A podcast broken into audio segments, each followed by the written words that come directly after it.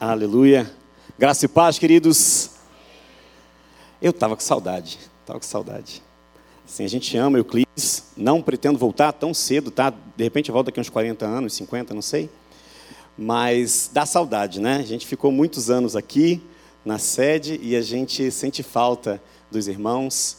Obrigado por nos receber aqui. Pastor Samuel, muito obrigado. Né?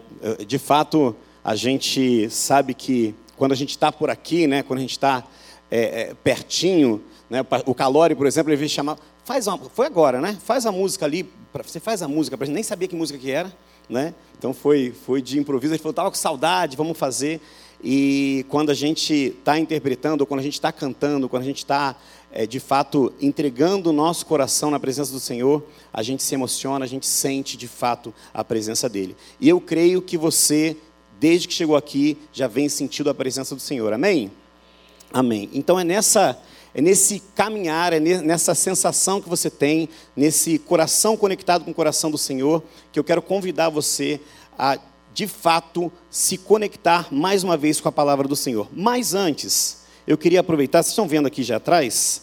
Deixa eu ver se o passador já deve estar funcionando aqui. Deixa eu sair da frente dos irmãos, para os irmãos poderem ver melhor. Aqui eu selecionei duas fotos né, de Euclides da Cunha, minha terra, né? Minha terra, agora é minha terra. O sotaque entrega que eu sou do Rio, tá? Mas eu chego lá na Bahia, ninguém percebe assim, porque é parecido até. Né? A gente fala parecido, o R é parecido. Minha esposa, o pessoal sabe que é de São Paulo, não tem jeito. Né? Mas é, Euclides da Cunha é a cidade hoje do nosso coração. A gente está lá há um ano e meio. A gente está muito feliz, a equipe toda, vocês já vão ver. Aqui é uma, uma foto da cidade. A, a, essa foto está até já desatualizada, viu? Que a cidade vem crescendo, é construção atrás de construção. Ali vocês estão vendo aquela foto ali, é a foto do Euclides da Cunha, né? o que escreveu é, o, o, livro que, que, conta a história de Canudos, inclusive. É essa estátua dele, que fica ali na cidade. E eu queria apresentar a vocês. Deixa eu tentar. Ah, eu esqueci de ligar aqui, vamos lá. Né? Aí. Queria apresentar a vocês algumas fotos aqui da nossa, do nosso povo, tá? Da nossa galera lá da igreja. Né? Vocês estão vendo aqui, por exemplo, a reunião que a gente fez aqui embaixo, né? É uma reunião que a gente fez com, com um grupo grande, né? a gente cantando. Aqui nesse meio aqui, a gente tem essa foto aqui do meio. A gente tem ali o, o evento que a gente teve com os notáveis. Né? A gente fez o evento com a equipe que teve agora lá em julho. Seis pessoas, meus irmãos, pareciam 600 pessoas, viu? Era assim, o povo trabalha, trabalha bem. Daqui a pouco vocês vão ver o rosto deles ali, né? Então, aqui nessa foto de baixo eles estão também. Mas a gente teve um evento com alguns eventos, né? E um deles com os notáveis, com pais de notáveis, com pais de crianças, principalmente ali crianças com espectro autista. E a gente fez um, um, momento ali bem especial com várias palestras e a gente pretende continuar trabalhando com eles. A cidade é uma cidade que precisa muito nessa área, são muitas crianças de fato que, que nascem com alguma necessidade nesse sentido, muitas crianças com o que a gente chama de TEA, né, transtorno do espectro autista. E eu peço que vocês orem já por isso, já colocar em oração. Aqui é a, fachada da nossa igreja, bonitinha lá, Batista do Povo. Né, todo mundo que passa já conhece fundinho amarelo, né, não tem como errar. Né, passou na rua já consegue ver. O Kids ali no meio. A gente tem mais à frente aqui, essa foto aqui, essa foto da direita aqui, os semelhantes a ele, foi o congresso que a gente participou com várias igrejas, junto com os pastores das igrejas locais, várias igrejas de várias denominações, nós tentando de fato lançar a mensagem de que as igrejas precisam caminhar juntas, porque somos uma só igreja. Se Deus quiser, a gente vai conseguir alcançar outros pastores, outras igrejas nos nossos próximos eventos. Ali na esquerda a gente tem o Kids, mas eu queria falar rapidinho né, sobre essa foto aqui do meio. Essa foto aqui do meio não é Euclides da Cunha, é numa outra cidade chamada Monte Santo, cidade vizinha, é na verdade num povoado chamado Soledade. E a gente faz um ano mais ou menos que a gente adotou uma igreja ali que estava que tava com, com, com problemas, né? Eu estava sem o pastor, e a gente adotou, chegou, o coração nosso já ficou quentinho, né? Porque a gente foi super bem recebido, e a gente está cuidando deles há um ano. E para honra e glória do Senhor, mais para frente aí a gente já vai poder chamar a Igreja em Solidade, Igreja Batista do Povo em Solidade. Estamos orando aí para que isso, para que os próximos passos possam acontecer. Esse é o evento de crianças, todas as crianças do povoado, povoado com mais ou menos 70 crianças. Todas as crianças do povoado estiveram no evento e a gente agora tem um trabalho, todo sábado está acontecendo um trabalho lá com a equipe que lá está com as crianças do, do povoado. mais à frente aqui, Vou fechar com essas, com essas duas fotos. Ali na esquerda, o Papo de Homem. Eu ia trazer a foto que o pastor Samuel estava, mas não achei. Não, não, deu tempo de eu achar. Falei, vou, vou botar essa daqui, que ali está o, tá o Dani também. E o Papo de Homem acontece lá. Isso começou assim que a gente chegou. É um, momento da gente receber os homens da cidade. Nós chamamos, nós convidamos. Então, às vezes o grupo muda um pouquinho, tem sempre os fixos mas tem aqueles que vêm, que nunca foram à igreja, tem muita gente que nunca foi à igreja, mas que vai toda vez no papo de homem. E é, é um momento da gente compartilhar, da gente falar sobre coisa séria, né? O, o, o logo, o logo não, a, a, o slogan do papo de homem é café, música, Bíblia e papo sério. Então a ideia é que a gente possa conversar sobre aquilo que precisamos conversar, baseados na Bíblia. E tem sido uma porta aberta que a gente encontrou em Euclides da Cunha. E aqui à direita, essa foto é novíssima, tá? Essa foto é daqui de São Paulo, inclusive, com a equipe que teve lá. A gente foi super bem recebido na casa da Carol, né, com uma, um jantar ali de, com sushi, sushi não, como, jantar japonês. Né? E foi em especial, digo para vocês que foi por conta da minha esposa que aqui está, e eu queria, por favor, que você, no final, cumprimentasse a minha esposa, porque é aniversário dela hoje, tá? A gente. A gente veio para cá nesse período e, e, ontem, eu já, já dei os parabéns meia-noite e 15, né? Porque assim, a gente não espera muito, sei quem faz isso, mas eu faço. Né? A gente dá logo antes e a gente está lá um, a esse tempo todo e a gente está sendo tão bem cuidado, tão bem cuidado, que me, eu sinto falta, quando eu estou aqui, eu sinto falta de estar tá lá para comemorar o aniversário lá e tudo mais. Mas, claro, família toda estava daqui, eu acho que é justo. Ano passado já comemorou lá, né, esse ano comemora aqui. E a gente, com essa equipe, junto com, com o Dani, a gente fez muita coisa. Eu queria convidar você a orar para o que vai acontecer em janeiro. Do dia 20 ao dia 30 de janeiro, a, eu acho que é isso, acertei a data, né? Dia 20 ao dia 30 de janeiro, mais um grupo vai para lá, né? Talvez alguém daqui esteja lá com a gente 20 e 30 de janeiro, em nome de Jesus, vai orando por isso. Mas antes de tudo, dobre o seu joelho, coloque o seu joelho no chão. Eu peço que vocês orem por Euclides da Cunha, uma cidade que eu tenho certeza que está no coração de Deus, que Deus já tem feito muita coisa, mas tem muito mais ainda para fazer. E nós precisamos de vocês. Amém? Amém. Bom, desafios rapidamente: fortalecimento da equipe, expansão do trabalho, envio de voluntários, se você quiser inclusive, né, a gente consegue uma rede para você, casa não vai faltar, fica à vontade. Os notáveis, né, o trabalho que nós estamos fazendo lá com os notáveis. E Soledade, lá em Monte Santo. Compra do terreno e construção, a gente está orando para compra do terreno, a gente hoje está sem o local de culto lá, a gente está fazendo na associação. E a gente está tá olhando um terreno lá para fazer a compra e a consolidação da igreja lá em Soledade. Peço que os irmãos orem, né, estejam em oração ao Senhor. Bom, convido você a abrir a sua Bíblia. É fácil de achar, tá? Fica depois de Gênesis, fica de fato antes de Apocalipse, mas fica logo depois de Gênesis, vai abrir em Êxodo, capítulo 3. E deixa a sua Bíblia abertinha aí. Êxodo capítulo 3.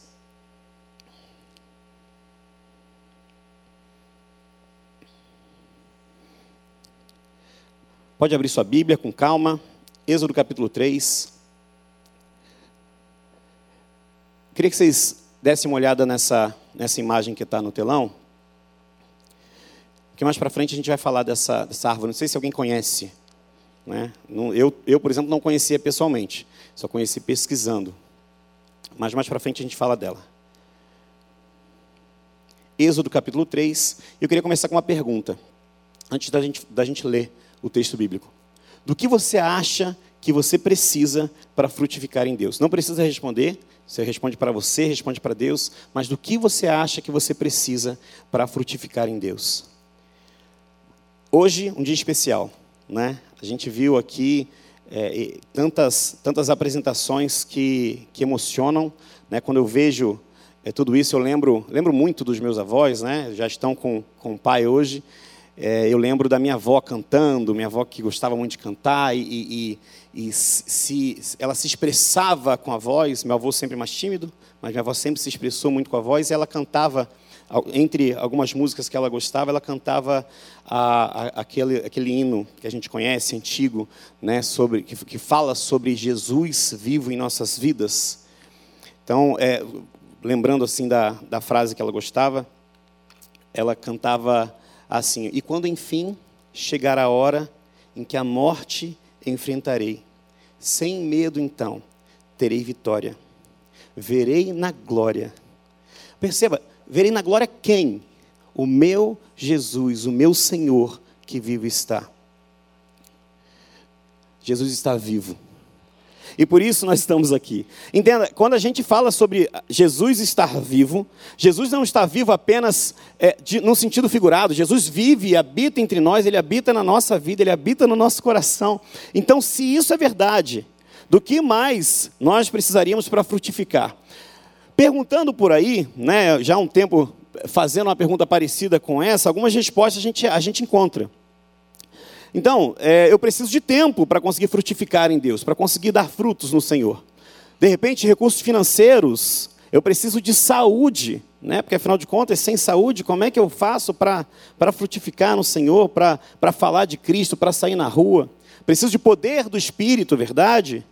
De estratégias, mais conhecimento, porque eu não sei muito, preciso de força de vontade, preciso de entendimento bíblico. Tantas são as coisas que nós colocamos e listamos. E talvez você diga, né, se você é muito crente, você diga assim: não, só precisamos do poder do Espírito. Amém, precisamos de fato do poder do Espírito. Mas se só precisamos do poder do Espírito, somos de fato filhos de Deus, recebemos do alto poder, por que então muitos de nós ainda não frutificamos? A gente precisa entender o que pode estar acontecendo. E quando eu falo de frutificar, eu recebi o, o, o tema que eu achei é, lindíssimo, né? A, a frutificação nas estações certas. A frutificação, quando falamos de frutificação, falamos de dar frutos. O que significa dar fruto? O que significa, de fato, compreender o que é dar fruto? Entenda, quando falamos sobre dar fruto, falamos não somente de falar de Jesus e a pessoa se converter. Dar fruto vai muito além disso. E por isso eu queria ler com vocês o texto de, de Êxodo capítulo 3. O Dr. Henry, ele tem uma frase, ele, ele tem alguns livros muito interessantes no âmbito da teologia, e dentro de um livro dele que fala sobre o livro de Eclesiastes, ele diz que o homem é uma criatura do tempo. E sendo uma criatura do tempo, a gente pode falar sobre as fases no tempo que o homem vive. E talvez você já tenha visto isso aqui em algum lugar. A gente vai separar em três fases da vida. São elas a juventude, a fase adulta e uma terceira fase que eu carinhosamente quero chamar de viver bem. Quando falamos dessas fases da vida, nós podemos compará-las com dentro daquelas, daqueles aspectos que a gente trabalhou, compará-las com preparo, oportunidade e vigor, eu queria focar nessas três palavras. Quando eu falo de preparo, eu estou falando sobre conhecimento bíblico, poder do Espírito Santo, tudo aquilo que nós podemos ter pensando como pessoas que são cristãs, filhos de Deus, ok? Mas também outro, outro tipo de preparação. Quando falo de oportunidade, falamos de tempo, falamos de conseguir estar junto, conseguir fazer, conseguir caminhar com alguém. Quando falamos de vigor, Estamos falando de força física, de saúde mental, física, espiritual. A juventude, de modo geral, trabalha com tempo e com vigor. O jovem, geralmente, tem saúde e tem tempo. Mas, normalmente, ele não tem preparo. Já na fase adulta, o adulto ele tem preparo, ele se preparou, ele buscou, enfim, em todas as áreas da, da vida que ele quis, ele conseguiu se preparar. Ele ainda tem vigor, ainda tem força física. O problema dele é que normalmente ele não tem tempo. Já o viver bem, não viver bem daqui, ok? Mas aqui todo mundo tem vigor, força física, saúde, em nome de Jesus. Mas de modo geral, lá fora, o grupo do viver bem tem preparo, já tem um pouco mais de tempo, mas o que falta é o vigor. Vigor, preparo e oportunidade. Eu queria que você guardasse isso na sua mente.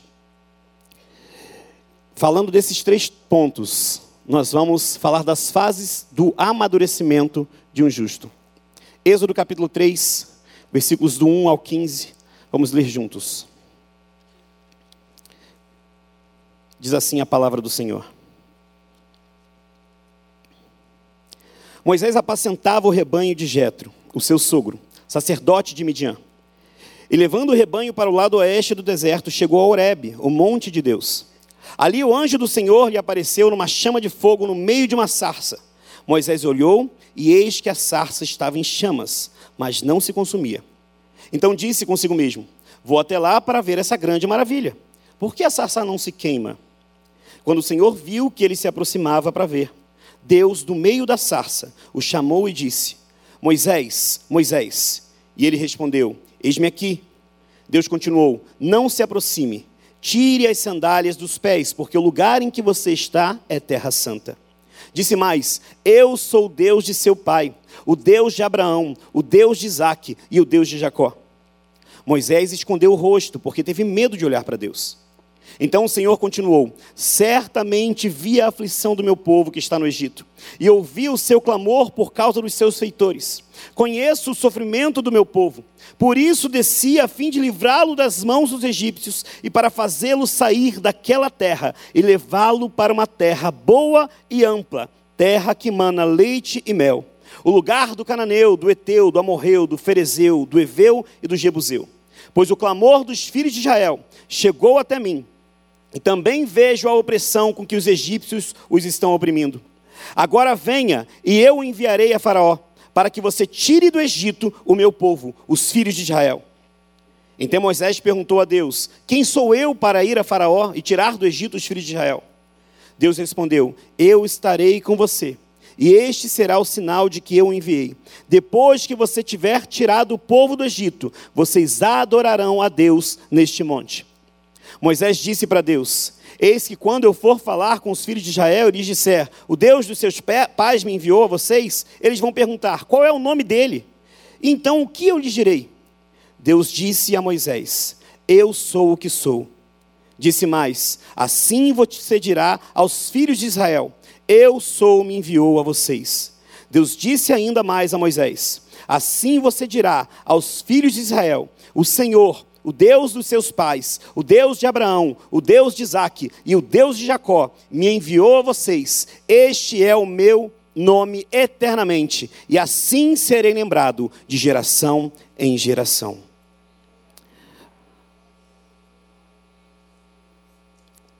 Meus irmãos, com certeza, se você tem tempo de crente, você já leu esse texto. E você conhece esse texto, você sabe o que está acontecendo aqui. Se você, de repente, é novo convertido, vou te explicar rapidamente. Moisés, ou Moisés, esse que todo mundo conhece, até quem não é crente.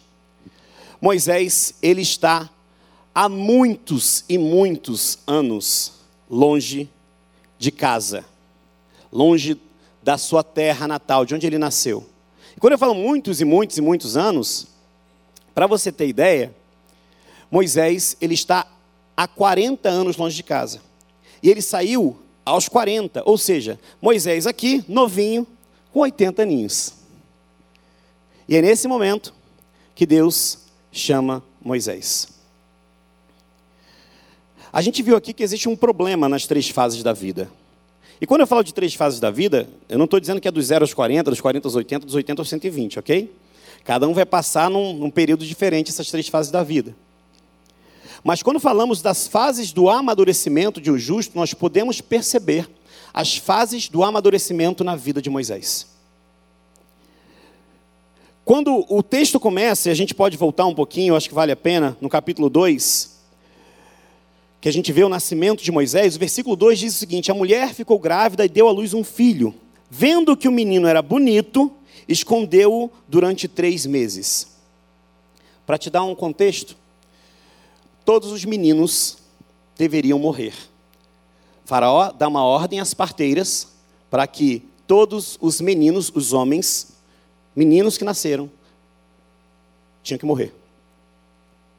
As parteiras, né, usadas por Deus ali, dão, dão um migué, dão um jeitinho para que para que isso não aconteça, né? tentam livrar. É, elas até comentam: não, é que quando a gente chega já nasceu, porque a, a, as mulheres hebreias são muito fortes, e, enfim, e Deus ali ajudando o povo a não perecer. E diz a palavra do Senhor que, mesmo depois desse decreto, o povo não parava de crescer. E nesse contexto, por conta disso, por conta desse decreto, a mãe de Moisés, e você conhece a história, é obrigada, depois de três meses, criança chorando, berrando ali e tal, não dá mais para esconder, já está grande demais. Ela é obrigada a colocar Moisés num cesto e colocar no rio. Entenda que não é do jeito. Eu assisti uns desenhos quando era criança que aquilo me assustava, que largava e o cesto ia e rodava. Não é bem assim, ok? Ele colocou ali no local onde sabia que alguém ia ver, sabia que alguém ia, ia pegar. Então vamos com calma. Não é que ela botou o filho para a morte, tanto que a irmã ficou vigiando. Mas dentro desse contexto eu queria destacar um pequeno detalhe. Se você observar, ela fez isso, diz o texto, quando ela deu a luz ao menino, esse menino era bonito e ela escondeu ele por três meses. O que isso significa? Se a gente for para Atos capítulo 7, você vai perceber que lá o texto se repete. E a gente observa alguns comentaristas dizendo que é, o pai e a mãe de Moisés tomaram a aparência robusta e agradável dessa criança, de Moisés, como evidência de que Deus o dera para um grande propósito. Então Moisés, desde o nascimento, tinha alguma coisa diferente. Você olhava para Moisés e via que existia algo diferente nele. Deus havia selecionado Moisés na tenra idade e já era aparente que algo diferente habitava a vida de Moisés. Moisés era formoso aos olhos de Deus e formoso aos olhos dos homens. E Moisés nasceu, passou naquele momento, para quem não lembra da história, Moisés, ele é pego pela, pela filha de Faraó. A filha de Faraó chama ali, né, tem um encontro ali com a irmã de Moisés. A irmã de Moisés vem, muito esperta, muito inteligente, já conversando. E para resumir, quem começa a cuidar de Moisés, ali no primeiro momento de vida, é a própria mãe de Moisés. E ainda recebe um salário para isso. Deus abençoando de todas as formas, percebe? Era para ter morrido, mas não. Não, em vez de morrer, o que Deus faz? Além de ter misericórdia de Moisés, não deixa Moisés morrer, ele ainda tem graça e dá um salário para a mãe cuidar. E é isso que acontece com Moisés.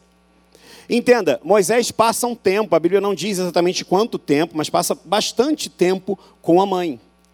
E é importante a gente entender isso. Eu falei das três fases, eu queria falar um pouquinho da primeira fase, que eu vou chamar aqui de raízes. Quando falamos da primeira fase, falamos de um Moisés que aprendeu as primeiras coisas com a própria mãe. De Moisés que aprendeu as primeiras coisas, aprendeu, teve os primeiros ensinamentos com o seu pai. Um Moisés que estava no meio do povo de Deus nos seus primeiros anos de vida. Um Moisés que aprendeu todos os dias o que significava fazer parte do povo de Deus. Falamos muito de um Moisés que cresceu e aprendeu tudo o que tinha para aprender no Egito.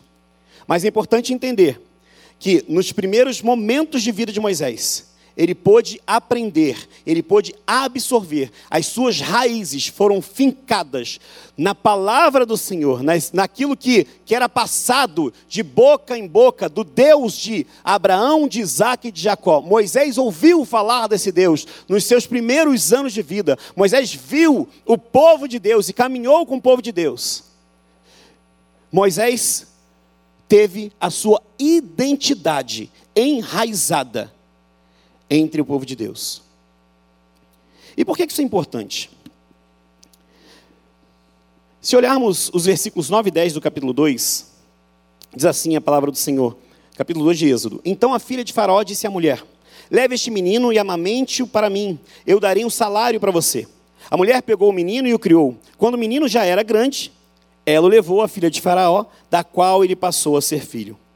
Esta lhe deu o nome de Moisés e disse: Porque das águas o tirei. E nós? A pergunta é: que raízes nós temos? Será que fazemos parte deste povo? Da igreja do Senhor, do povo de Deus? Será que falamos, aprendemos os costumes desse povo? Será que caminhamos juntos de fato? Conhecemos as bases da nossa cultura, da nossa fé, da cultura cristã verdadeira? Porque Moisés teve isso nos primeiros anos de vida e nós precisamos ter isso todos os dias das nossas vidas, enquanto estivermos aqui. Eu não sei você, mas eu, eu falei que eu sou de Euclides da Cunha, mas eu não sou dessa terra. Nós não somos daqui. Nós somos cidadãos do céu. Tem três crentes aqui. Vamos ver se tem mais. Nós somos cidadãos do céu. E é isso, como cidadãos do céu, nós precisamos entender que as nossas raízes precisam estar fincadas na palavra do Senhor, as nossas raízes precisam estar conectadas com os nossos irmãos. Nós precisamos nos desenvolver juntos, em família, como um só povo. Como Moisés teve o privilégio.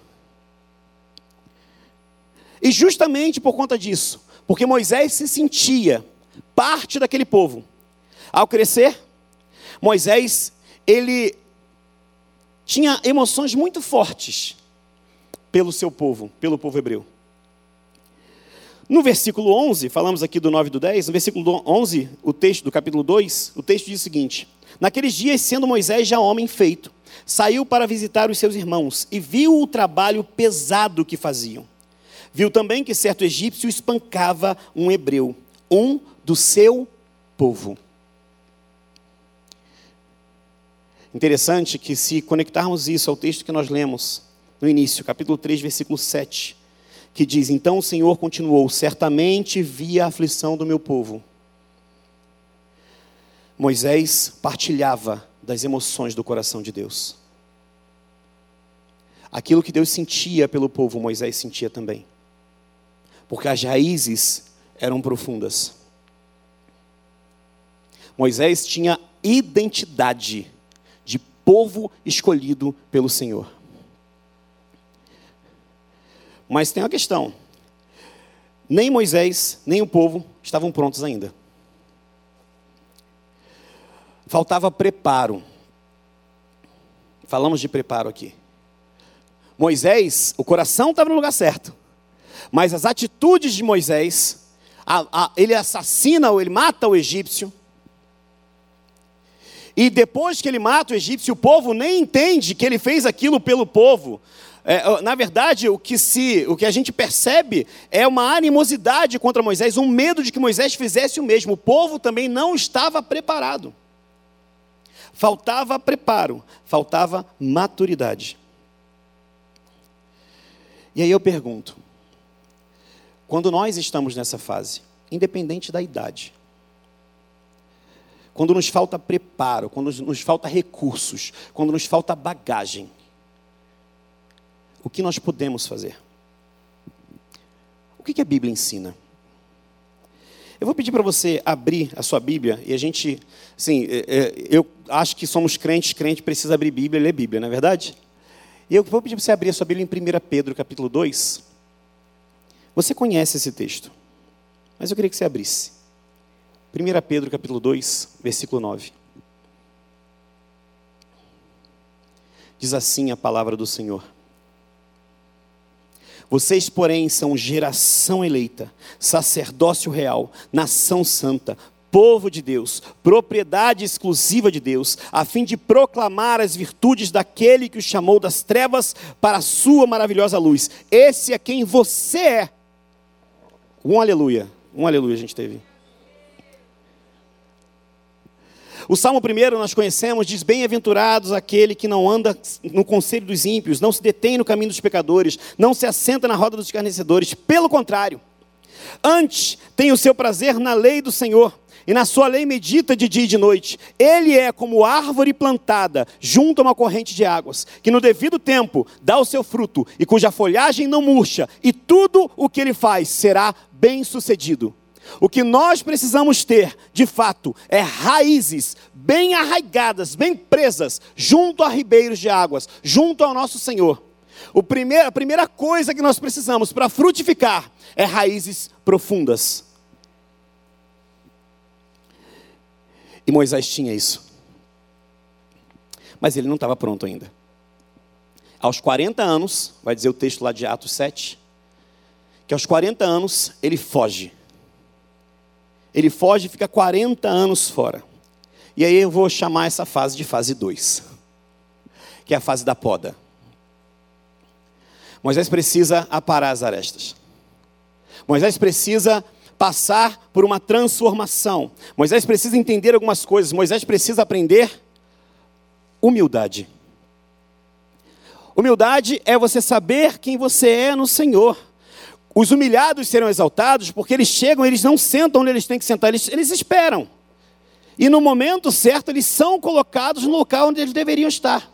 Nós precisamos aprender humildade. Moisés passou por isso. O coração de Moisés no lugar certo. As ações não estavam. Ele precisou passar mais 40 anos aprendendo isso. O texto de Atos, capítulo 7, versículo 23, diz o seguinte: Quando completou 40 anos, Moisés teve a ideia de visitar os seus irmãos, os filhos de Israel. Vendo o homem se maltratar, ser maltratado, saiu em defesa dele e vingou o oprimido, matando o egípcio. Ora, Moisés pensava que os seus irmãos entenderiam que Deus queria salvá-los por meio dele. Eles, porém, não entenderam. E Moisés passa 40 anos em Midian, cuidando da família, trabalhando, aprendendo a humildade. A humildade de quê? A humildade de ser peregrino em terra estranha. Ele chega num lugar que ninguém conhece ele. Ele chega num lugar em que ele não tem domínio sobre nada, ele não manda em ninguém. Ele chega no local em que ele passa a servir. E é justamente enquanto ele está servindo, apacentando, que Deus o chama. Mas não é uma semana depois, 40 anos depois. E nós? Nós também somos peregrinos. A gente precisa entender que, apesar de sermos tão pequenos, Deus nos dá a oportunidade de nós cuidarmos da nossa família, trabalharmos e aprendermos que nós dependemos dEle. Foi a lição que Moisés aprendeu. É a lição que precisamos aprender. Mas a grande questão é que às vezes para nós acaba faltando tempo. Acaba faltando a tal da oportunidade. Nós temos já o preparo, ainda temos o vigor, mas não temos tempo. Eu preciso trabalhar, eu preciso fazer as coisas, eu preciso botar comida dentro de casa. Eu acabo não frutificando. O que a Bíblia nos ensina?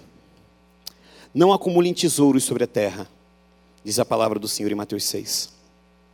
Por isso digo a vocês: não se preocupem com a sua vida, quanto ao queiram comer ou beber, nem com o corpo, quanto ao queiram vestir. Não é a vida mais que o alimento, e não é o corpo mais do que as roupas.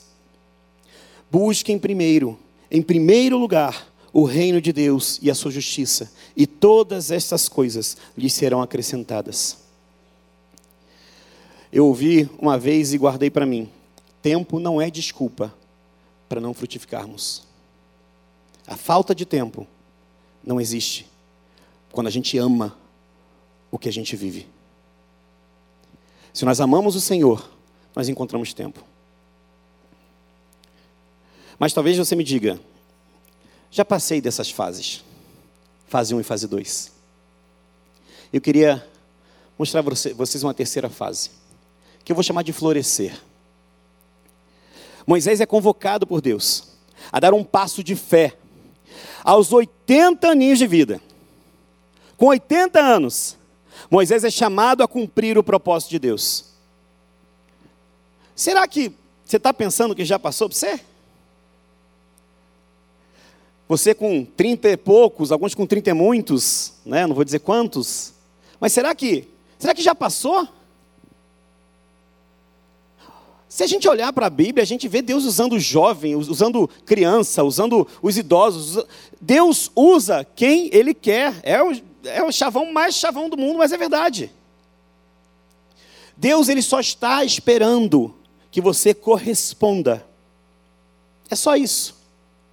Por que ainda estamos aqui? Essa é uma pergunta que vale a pena a gente parar para pensar. Porque se eu já tenho Cristo no meu coração, se eu já sou salvo, por que, que eu ainda estou aqui? Deus tem um propósito para você aqui ainda. Se não seria assim, Pastor Almeida aceitou Jesus, foi, está no céu. Mas Deus tinha um propósito com o Pastor Almeida e tem ainda. Deus tem um propósito com cada um de nós. Deus tem um propósito com você. Moisés é convocado por Deus, só que ele teve dúvidas. Ele diz: Quem sou eu? E Deus responde: eu estarei com você. Moisés diz: Não vão acreditar em mim. E Deus diz: Diga que o eu sou é que está indo com você. Será que é só para Moisés isso? Vamos falar, é sério? Será que é só para Moisés? É só para Moisés? Claro que não. O Senhor, o eu sou, o eu sou envia você a falar para aquela pessoa que está do seu lado. O eu sou envia você a falar para a sua família, mesmo sabendo que falar para a família é muito difícil. O eu sou te envia a falar às nações. O eu sou te envia a falar ao Brasil. Hoje é um dia especial, importante, não só pelo aniversário da minha esposa, não. Hoje é um dia importante também, primeiro, porque estamos aqui nessa, nessa festa linda com o Senhor. Hoje é dia de eleição. É um dia importante para o nosso país. Mas, independente do que vai acontecer nas urnas, se nós, como igreja, não estivermos com os joelhos dobrados, de fato, buscando aquele que é do alto, buscando o Senhor, nada vai acontecer com a nação. Mas quando nós dobrarmos os nossos joelhos, de fato, nós frutificaremos nesse lugar.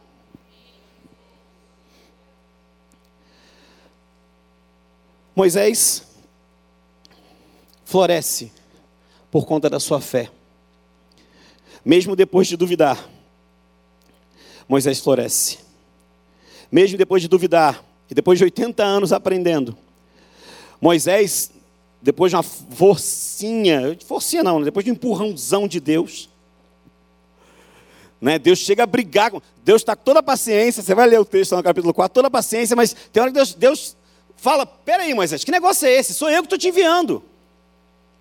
Diferente da gente. Nós também temos dúvidas.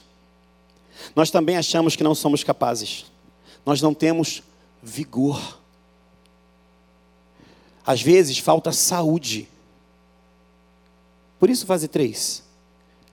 Nós até temos tempo. Nós até nos preparamos, mas falta vigor. Talvez se você já faz parte do viver bem, tenha dito isso para Deus essa semana. Deus disse a Moisés: que ele iria florescer. Que começou ali. Quando eu falo de florescer, nós sabemos que a flor, né, é, é, ela reproduz. E essa é, é a ideia, nós podemos frutificar, nós podemos reproduzir por conta da fé que temos no Senhor. E se a sua fé é pequenininha, meu irmão, ora. A gente falou aqui hoje, muita oração, muito poder. Nem lembra dos outros agora não, porque busca muita oração mesmo. muita oração. Joelho no chão, busca o Senhor. Confessa a Ele que a sua fé é pequena. Porque Ele dá. Na juventude, a vida parece que não vai acabar nunca. Mas quando a gente se aproxima da morte, minha avó dizia: Ó, oh, meu filho, daqui a pouquinho já foi. Daqui a pouquinho eu não estou mais aí. E a gente chorava, ficava triste e tal. Mas é isso, faz parte da vida.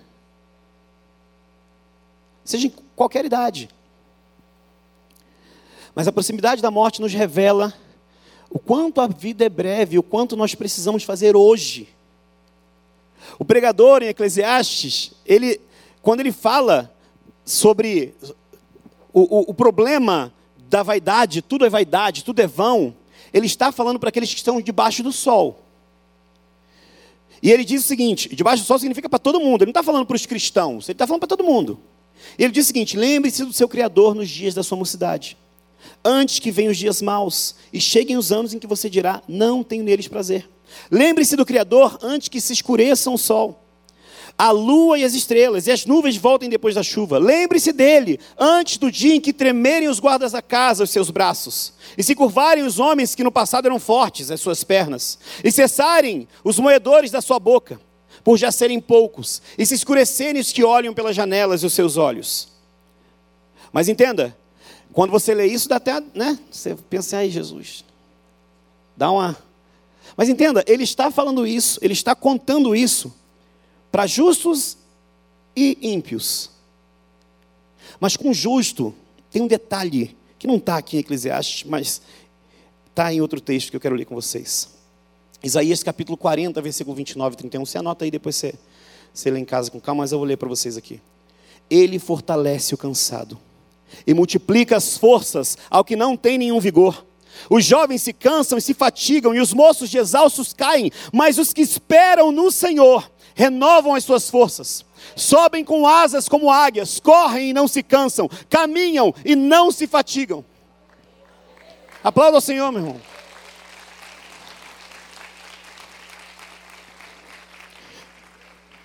O escritor de Eclesiastes, o pregador, ele está dizendo: olha, é assim por aí. Mas o texto aqui nos diz que aquele que está no Senhor corre como águia, não se cansa. O escritor aos Hebreus nos diz que pela fé, Moisés, depois de nascer, de nascer, foi escondido por seus pais durante três meses, porque viram que era um menino bonito e não temeram o decreto do rei. Pela fé, Moisés, sendo homem feito, recusou ser chamado filho da filha de Faraó, preferindo ser maltratado junto com o povo de Deus a usufruir prazeres transitórios do pecado. Ele entendeu que se ser desprezado por causa de Cristo era uma riqueza maior do que os tesouros do Egito, porque contemplava a recompensa. Pela fé, Moisés abandonou o Egito, não ficando amedrontado com a ira do rei, pois permaneceu firme, como quem vê aquele que é invisível pela fé, celebrou a Páscoa e o derramamento do sangue, para que o exterminador não tocasse nos primogênitos israelitas. Pela fé, os israelitas atravessaram o mar vermelho como por terra seca. Quando os egípcios tentaram fazer o mesmo, foram engolidos pelo mar. Entenda, e para quem quiser anotar aí, Hebreus 11, 23 e 29, que eu li aqui agora. Pela fé, o próprio texto de Hebreus nos diz que o justo viverá pela fé. as três fases da vida. Com identidade de filho e de nação, sabendo quem você é em Deus, tendo fé para avançar, a ouvir a voz de Deus, você vai frutificar. Esse é o caminho que Moisés trilhou e nos ensina. Não importa a idade que nós temos, a gente só precisa entender que a nossa fé precisa estar depositada no Senhor. Eu falei no início que eu ia falar dessa árvore. Esse, segundo o Google, tá? Eu fiz uma pesquisa bem profunda no Google. Esse é o cedro de Líbano. O justo florescerá como a palmeira, crescerá como o cedro no Líbano plantados na casa do Senhor florescerão nos átrios do nosso Deus. Na velhice ainda darão frutos, serão cheios de seiva e de verdor.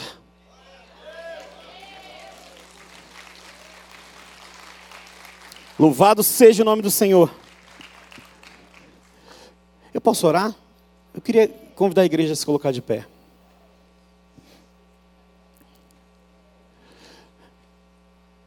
Meus irmãos, nós fomos chamados a florescer. Nós fomos chamados a frutificar. O cedro ele leva de 20 a, a 40 anos para dar a primeira pinha. Você nem se chama pinha mesmo, acho que é esse o nome. Mas ele dura séculos. Nós caminharemos no Senhor. O vigor vem dele. O preparo vem dele. A oportunidade ele que cria. Nós só precisamos dizer: Senhor, estou aqui. Senhor, a minha identidade está alicerçada no Senhor, enraizada no Senhor. Senhor, eu estou aqui. Eu quero me colocar onde o Senhor me quer, porque eu entendo que o meu lugar é com o Senhor. Senhor, me poda onde precisar. Senhor, eu estou aqui, eu quero florescer. Fortifica, fortalece a minha fé. E assim nós frutificamos. Eu não sei em que fase você está, mas o Senhor é contigo. Feche os seus olhos. Senhor, nosso Deus, nosso Pai, Pai Todo-Poderoso, Pai bondoso, Pai que está conosco todos os dias, nós queremos te agradecer, engrandecer o Senhor, louvar o teu nome, porque sabemos que o Senhor caminha conosco em cada fase da nossa vida. Queremos, Senhor, raízes fortes na tua palavra, raízes fortes no Senhor, porque somos nação do Senhor, não queremos andar sozinhos, queremos caminhar juntos, Senhor. Nos dá, Senhor, a humildade de entender quem somos no Senhor. Precisamos, como Moisés, passar pelo período de aprendizado todos os dias, em todas as áreas da nossa vida. Então nós rogamos que o Senhor esteja conosco. Senhor nosso Deus, nos dê fé. O justo viverá pela fé. Não queremos confiar no braço de homens, na força de homens. Não queremos a nossa nação guiada por outros, senão pelo Senhor.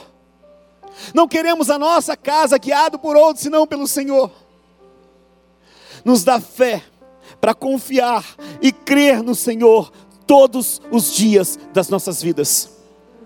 E sendo assim, nós frutificaremos. Se conosco, nesse dia, nesses próximos anos.